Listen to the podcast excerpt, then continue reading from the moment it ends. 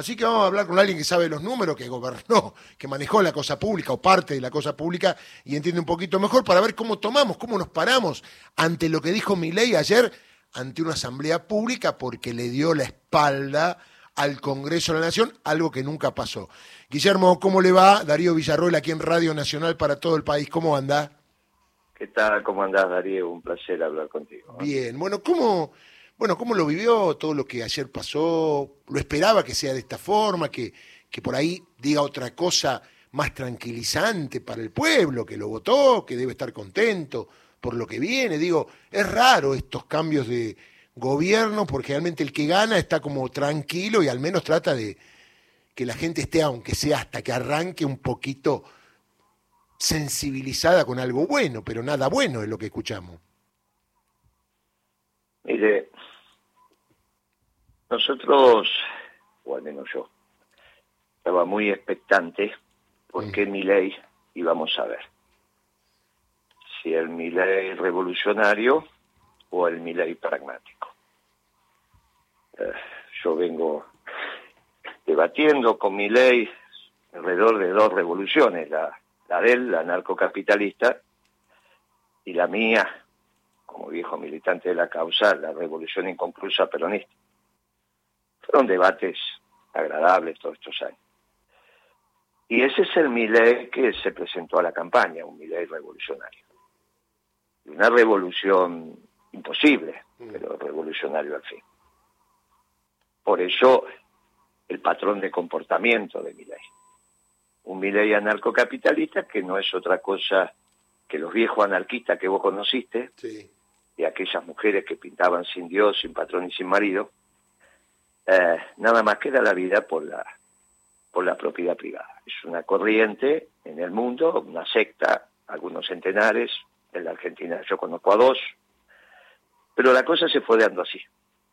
Lamentablemente el oficialismo dibujó un Milei que era falso, se ancó en la figura de Villarruel, entonces como no entendía a Milei empezó a hablar de Martínez de O, empezó a hablar tonterías, como hizo este gobierno durante los cuatro años, o el que se fue. Eh, Martínez de Oz agrandó el Estado y achicó el sector privado.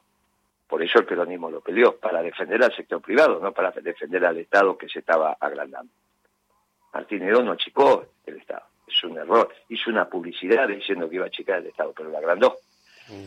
Y achicó el sector privado. O sea, no tenía nada que ver con Martínez de Oz, porque es un anarquista. No es un hombre de derecha, no es de extrema derecha, no es fascista, todas esas pavadas que se dijeron no eran Milei. Pero de repente, cuatro días después que gana el balotage, aparece Caputo. Mm. Entonces uno no sabía que Milei iba a encontrar, si el revolucionario o el pragmático. Insisto, de una revolución imposible. No puede, cuando en el mundo está volviendo el nacionalismo, el plantear eh, que va a ser un gobierno anárquico, sin Estado, apátrida, ridículo. Si hubiésemos explicado eso, los militares no lo votaban, la policía no lo votaba, pero no se explicó, se explicó otra cosa. Mm. Y entonces, eh, ayer empezó de forma revolucionaria, porque el hecho de no respetar las instituciones es de ruptura, pero había que esperar el contenido. Yo había dicho en un reportaje que me hizo C5N, el gallego, el gallego Llorente, ahí al mediodía del, del viernes, Cuidado que por ahí Milei no hace ningún anuncio, porque no lo puede hacer si es un revolucionario. No puede fijar ningún precio, no puede decir nada. Lo único que puede decir es voy a gastar lo que recaudo. Y encima cada mes voy a recaudar menos, por lo tanto voy a gastar menos hasta que sea cero, porque yo soy anarquista, mm. anarcocapitalista, pero anarquista en el fondo. No quiero el Estado, no quiero el gobierno, no quiero la frontera, no quiero los pueblos, no quiero nada de esto. Eh, ¿Qué apareció ayer? Este segundo Milei apareció este y no el pragmático. Bueno, entonces dijeron, mañana a las 8 de la mañana por hoy va a haber anuncios. Bueno, esperemos, digo, va a ser difícil, después del discurso de ayer va a ser difícil que hagan anuncios. De hecho, no hay. Aparentemente, por eso, aparentemente lo suspendieron para el miércoles. Por el otro lado, nunca lo mostraron a Caputo, ¿no? No. En el acto. No sé dónde estaban. Evidentemente juraron todo lo que tenemos que ver, pero no hay medidas. Con lo cual, lo que hoy sabemos que Milei anunció disparatadamente ayer que para salir de la crisis más importante de, en, el, en el periodo democrático, la más importante, la herencia que cuenta mi ley tiene razón. No digamos los números, no tiene ninguna importancia los números, eso de decir 15.000 o 15.000, podía ser más incluso. ¿eh? Cuando se fue el inútil de Alfonsín en términos económicos, de eso cuando uno dice Alfonsín era un inútil, estoy hablando en términos económicos, igual que el, el padre de la democracia de ninguna manera, pero que Alfonsín fue un inútil en términos económicos, la verdad es teórica. Se fue con más inflación que eso. Así que 15.000, 3.000, 8.000, 20.000 es todo lo mismo, ya está. Mi ley lo que dice es, eh, vamos a salir de esta herencia recibida vendiendo menos. Le dice al pueblo, pero sobre todo a los empresarios, que por un lado hay que revisar los costos, lo cual estaría bien. Pero por el otro lado junta a su equipo de venta y le dice, a partir de mañana todos los días me venden un poquito menos. Con lo cual, ni bien cortó, me empezaron a llamar los empresarios. Dice, ¿este pibe qué dice? ¿Que tenemos que vender menos? Y le digo, sí, este pibe dice que hay que vender Pero esto no puede andar, y claro que no puede claro. Esto es obvio que no puede andar. No se sale de una crisis en una empresa o en un país vendiendo menos, sino vendiendo más, que fue lo que hicimos nosotros. O tener que poner la fuerza de venta del país a vender, interna y externa no querés vender interna porque tenés un lío gap bárbaro y entonces tenés que juntar dólares, bueno, la sacás a vender afuera. Y le explicás al pueblo que tienen que ajustarse el cinturón. Pero vos le tenés que dar una salida de venta a, las empresas. Nunca, nunca, nunca escuché, ni existe técnicamente posibilidad de decirle a un empresario de esta crisis se sale vendiendo menos, que fue lo que hizo, lo que hizo Milei ayer. Pero a su vez, es lo único que puede hacer, desde su concepción revolucionaria. Él no puede fijar precio en el tipo de cambio, no puede fijar el precio de la nafta, por lo tanto no sé quién autorizó el aumento de IPF. Sería interesante buscar ese dato. Yo no, no sé, porque dicen que lo llamaron al presidente de la compañía, González, y le dijeron aumente, pero no sabe quién. No se sabe quién. Porque mi ley no puede hacer eso, porque es un anarquista, no puede fijar precio. Si él fijara precio, empieza a mandar y deja de tener su patrón de pensamiento que es la articulación en el mercado entre personas libres, físicas o jurídicas, no empresas o, familias. Ahora, perdón, si ese patrón desaparece, tenemos un Milei doble comando en su cabeza. No, no hay no hay doble comando, no hay. No lo pienses. lo peor que te puede pasar, amigo, yo sé que es muy difícil esto, es que lo pienses a Milei con la categoría vieja. Claro. Porque así como no entendieron que no era Martín León, que era una estupidez decir eso, porque Martín León había agrandado el Estado, Martínez León le prometió a Macera submarinos nucleares, de a dos. al ejército le daba, sacaba como chorizo los tanques argentinos medianos, fabricaba FAL a rolete. Al ejército le daba los misiles, teníamos misiles de 2.200, 2.500 kilómetros de, altura, el tronador. Después vino Malvina, todo eso se terminó. Por eso compararlo con Martínez León fue el último gesto de ignorancia del gobierno que se fue el último gesto, pero no lo sigan comparando con las categorías viejas. ley es un revolucionario de una revolución no nata, nacida, muerta antes de nacer. Claro, claro. Pero no lo podés analizar. Entonces, vos tenés que mirar el tipo. Se ponía a llorar en la catedral. Se hace la señal de la cruz y se abraza con el rabino. Es un inmaduro, espiritualmente y sobre todo económicamente. Espiritualmente porque está haciendo, o no, no lo sé, porque se hizo la señal de la cruz y cuando hablaba conmigo teníamos las dos categorías católicas para analizar, para analizar la realidad. Por lo tanto, todavía está en un proceso de inmadurez cuando vos vas cambiando y es obvio, tiene todo el derecho y hasta ser inmaduro en ese aspecto hasta los 100 años, no, no lo estoy criticando, estoy diciendo, es inmaduro. Y en economía, él tiene un esquema en la cabeza anarcocapitalista que te vuelvo a decir, es una secta, vos lo querés entender, entendelo desde el anarquismo y agregarle la defensa de la propiedad privada.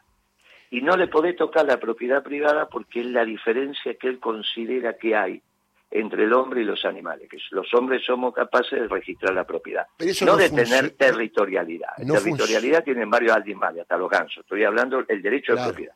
¿En, algún perdón, ¿En algún país funcionó eso? Pero amigo, te estoy diciendo que es una secta de algunos centenares en el mundo y en la Argentina hay dos. Nunca tuvieron ni un concejal. Claro. ¿Dónde viste vos un país anarquista? No, no, no lo vi, no lo vi. Pero si tener país es contrario a ser anarquista. Totalmente. Bien, Entonces, si yo te digo que es un anarquista de aquellas mujeres que pintaban sin Dios, sin patrón y sin marido, la diferencia es que este muchacho es religioso y da la vida por la propiedad privada, porque los anarcocapitalistas tienen dentro de la secta una variante, como una línea interna, digamos, ¿no? Que son muy religiosos. Parte vinculado al judaísmo, parte vinculado a los católicos. Hay una línea del judaísmo, hay una línea del cristianismo que reivindica parte del sionismo no vinculado necesariamente al Estado de Israel, es el que está ahora expresándose en Londres. ¿Está bien? Sí, sí. El de la, el de la, el de la alianza, la alianza histórica entre Dios y ese pueblo. Entonces, todo esto, que, que todo esto, toda esta historia, cuando él habla de la batalla de los, de los cielos, está hablando de los macabeos, está hablando de la pelea para recuperar el, el templo con los griegos. Estamos mal entonces, estamos muy mal pero que pero es que es obvio que estamos muy mal, pero no estamos muy mal por mi ley, estamos muy mal por, el, mal por el desastre de los últimos dos gobiernos. Claro, no digo, pero por lo que se va a venir, digo, a la hora de y que lo que se va a venir es imposible de saberlo ya a esta altura. Claro. Si vos imagínate que asumen gobierno y hoy no tenés política monetaria y están todas las LELAC, las, las perdón, a esta altura son los pases, porque las LELIC ya terminó. Ya está, claro. Ya queda muy poquito. Y no sabes cuál va a ser la política monetaria, lo único que te han dicho es que viene un ajuste brutal y que baje las ventas. Con lo cual los empresarios hoy no saben qué hacer en este momento. En este momento no saben qué hacer. Ahora, lo tenés que asumir estoicamente, producto del desastre del gobierno de Alberto y Cristina y del desastre del gobierno de Macri. Pero esto no empezó acá. Esto empezó con la devaluación de Kisilov en el 14 una devaluación innecesaria e irresponsable. Con lo cual, este ciclo que comenzó allá en enero del 14, luego de un debate obviamente que ganó la social de, democracia al interior del gobierno de Cristina, los dos últimos años, el gobierno de Cristina obviamente hubo un desplazamiento de las concepciones peronistas que habían generado la década ganada por las concepciones socialdemócratas, que se terminan después imponiendo con la, eh, eh, con la aceptación de Alberto Fernández o la elección de Alberto Fernández como candidato y después como presidente y el desastre de este gobierno. Bueno, muy bien. Ante esto aparece este chico anarcocapitalista. Y ahora tenés que ir transitando hasta que el desenlace se produzca y un gobierno que hoy no hay otra alternativa que decir, cuando dijimos que iba a ser breve, y la verdad que sí, sin generar ninguna situación. Es verdad. Sin poner palos en la, en la rueda, sin alterar los ánimos, sin hacer nada. Hay que organizar, al menos humildemente lo que voy, lo que voy a hacer, organizar el peronismo, el Hay que dejarlo. Hay que, por eso yo quería más de un millón de personas ayer en la plaza, para que también tuviera el respaldo popular. Lamentablemente no lo consigo. No tiene, tiene la legalidad, tiene la legitimidad. Para que ese pueblo que lo iba a escuchar viera qué es lo que va a ir aconteciendo. Por eso te digo, es muy importante que se sepa quién autorizó el aumento de IPF. El directorio viejo no lo puede hacer porque está renunciado. No. El directorio nuevo no hay. Bien, ¿qué es autónoma la empresa? ¿Y usted qué sospecha? ¿Sospecha quién pudo haber aumentado? Eh? Y esto es lo más... Y yo creo que alguien llamó en nombre del presidente y el presidente actual, que es un muchacho, bueno, muy particular, eh, dio esa decisión sin chequear la información. Mm, mm. Porque el aumento de IPF... Pero grave eso que está diciendo, es muy grave. claro, no se corresponde con el discurso de ayer. Claro. ¿Por qué el discurso de ayer de mi ley hubiese autorizado el aumento de IPF? Pues Ahora, ahí viene el problema central si él fracciona el gobierno y le da a cada sector un pedazo de negocios, intentando los últimos despojos, esto es como una orquesta donde tenés eh, primero, primer violín, primer piano, primero, primero, primero. Está perfecto si tenés un buen director de orquesta que tiene toda la partitura en la cabeza. Entonces hace entrar a cada uno cuando corresponde y ahí tenés una sinfonía. Ahora, Milei no es un director de orquesta, porque no es sistémico, porque es anarquista. No es Martín Ereo que tenía un modelo en la cabeza. Este es anarquista, es sin, patrón, sin marido y sin Dios. En el caso de Milei es con Dios y sin marido que sería sin mujer, porque varón, pero bueno, no importa, yo te estoy dando la consigna famosa de los anarquistas. Entonces te digo, mirá, él no puede fijar un precio, porque en el momento que fija un precio, hay alguien que manda. Claro, claro, claro, claro. Bueno, por eso te digo, el discurso de ayer de Milei era muy importante para saber qué Milei había. Cuando él dice, no me van a vencer, no me van a torcer, no me van a hacer cambiar mis ideas, todo eso está hablando de que él es anarcocapitalista. Entonces... ¿Y se la van a cambiar o no? Y ahí tenemos, y ahí te, no, ¿y, ¿y quién se la va a cambiar? La realidad, se la podría haber cambiado Caputo. Ponele. Sí, pero no hay anuncios. Claro. Pero que ¿sabes qué pasa? Estamos re preocupados, estamos mal, ¿eh? bueno, yo, yo te escuché a vos, Guillermo, decir que... No estamos mal por mi ley. No, no, no, de lo que viene estamos hablando, ¿no? Yo, pues ya está. no, pero lo que viene es producto de lo que pasó, si no, no podía haber ganado las elecciones. ¿Cómo va a ganar un anarcocapitalista las elecciones con el 56%? De verdad. ¿Cómo va a ganar con el 56% un anarcocapitalista? que, si, ni siquiera el Partido Obrero pues, sacaba más de 2% de voto, y no lo sacó como un anarcocapitalista que viene después de los trotskistas, los anarquistas, va a sacar, no, nunca, siempre fueron una secta. Ahora, ¿qué pasó?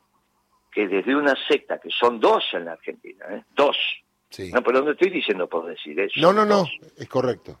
Bueno, son dos. Bueno, ¿cómo puede ser? Bueno, es producto del desastre de Alberto y Cristina y es producto del desastre de Macri. Bueno, ahora qué nos tenemos que preparar? No lean a mi ley sobre las categorías viejas. Y lo que tenés que hacer es organizarte más rápido que temprano, con espíritu abierto, mm. con mucha paz, sin que se genere ninguna acción que atente contra, contra la paz que tenemos que tener, sobre todo para el fin de año. Y organizar rápidamente lo único que queda en pie. ¿Esto usted cree que cae solo por su propio peso? Claro, claro, claro, despacio, tranquilo. Mm. Eh, obviamente que lo que te estoy diciendo lleva a una situación donde en algún momento decís, bueno, ya está. Entonces, ¿qué es lo único que queda en pie? ¿Queda en pie el progresismo? No, porque acaba de fracasar en este gobierno. ¿Quedan en pie los neoliberales y todas esas altas? No, porque fracasaron con Macri. ¿Queda en pie la oligarquía? No, porque fracasó con Macri. Conceptualmente estoy hablando, ¿eh? no con poderío económico. ¿Qué es lo único que queda en pie? El Partido Comunista, olvídate, eso no existe en el mundo. Lo único que queda en pie en un mundo que tiende al nacionalismo es el peronismo, que aporta al mundo un nacionalismo distinto, que es el nacionalismo de inclusión, con una doctrina maravillosa. Hay que recuperar el peronismo. Y hay que recuperarlo como siempre lo hicimos cuando tuvimos un problema, de abajo para arriba de abajo para... Se cerró un ciclo, se cerró. Yo estoy en Santa Cruz en este momento. Ayer asumió un gobernador extraordinario que explicó, un muchacho joven, secretario general de un sindicato, petrolero, que explicó, y la gente lo aplaudió de pie, lo que pasó en Santa Cruz. Cómo se llegó desde la soberbia, desde la falta de lealtad, utilizando maltas artimañas, a esta decadencia y la gente lo vivaba. Se cerró un ciclo. En ese ciclo que se cierra, es un ciclo nacional, y el peronismo tiene algunas semanas para por delante, no que tiene años, algunas semanas por delante para reorganizarse. Hay que ver los gobernadores nuevos que asumieron, los veteranos que vienen del norte, los que dicen se acabaron los dedos, el dedo como Infran, como Infran, muy importante. Hay que ver qué pasa con el gobernador de Tucumán, el gobernador de Córdoba, mm. gente joven, gente interesante. Empecemos a mirar el peronismo en estos nuevos gobernadores que están asumiendo y en lo que queda de los que todavía pensamos que esto es una doctrina maravillosa y que estamos en condiciones de decir somos la que perfecciona el pensamiento para la administración de la cosa pública, atendiendo al bien común en la humanidad. Bien, sobre ahí vayamos construyendo sin prisa pero sin pausa, despacio. Está claro con que mucha paz interior, con mucha paz interior y nada de estar poniendo palo en la rueda innecesario. Déjalo que esto va tranquilo. Guillermo, eh, y usted ya está trabajando, lo veo, me parece bárbaro, me parece bárbaro porque el, tema sigue para el futuro. Le mando un abrazo y lo noto mucho más tranquilo que, durante el gobierno del peronismo. Cuando oh, la cosa se pone difícil, escuchamos un poquitito. Cuando la cosa se pone muy difícil y vas a entrar en combate de verdad, combate figurativo en este caso. Es verdad. Pero cuando la cosa va a entrar en combate y llegas de esos 10 segundos finales, nadie habla. ¿eh?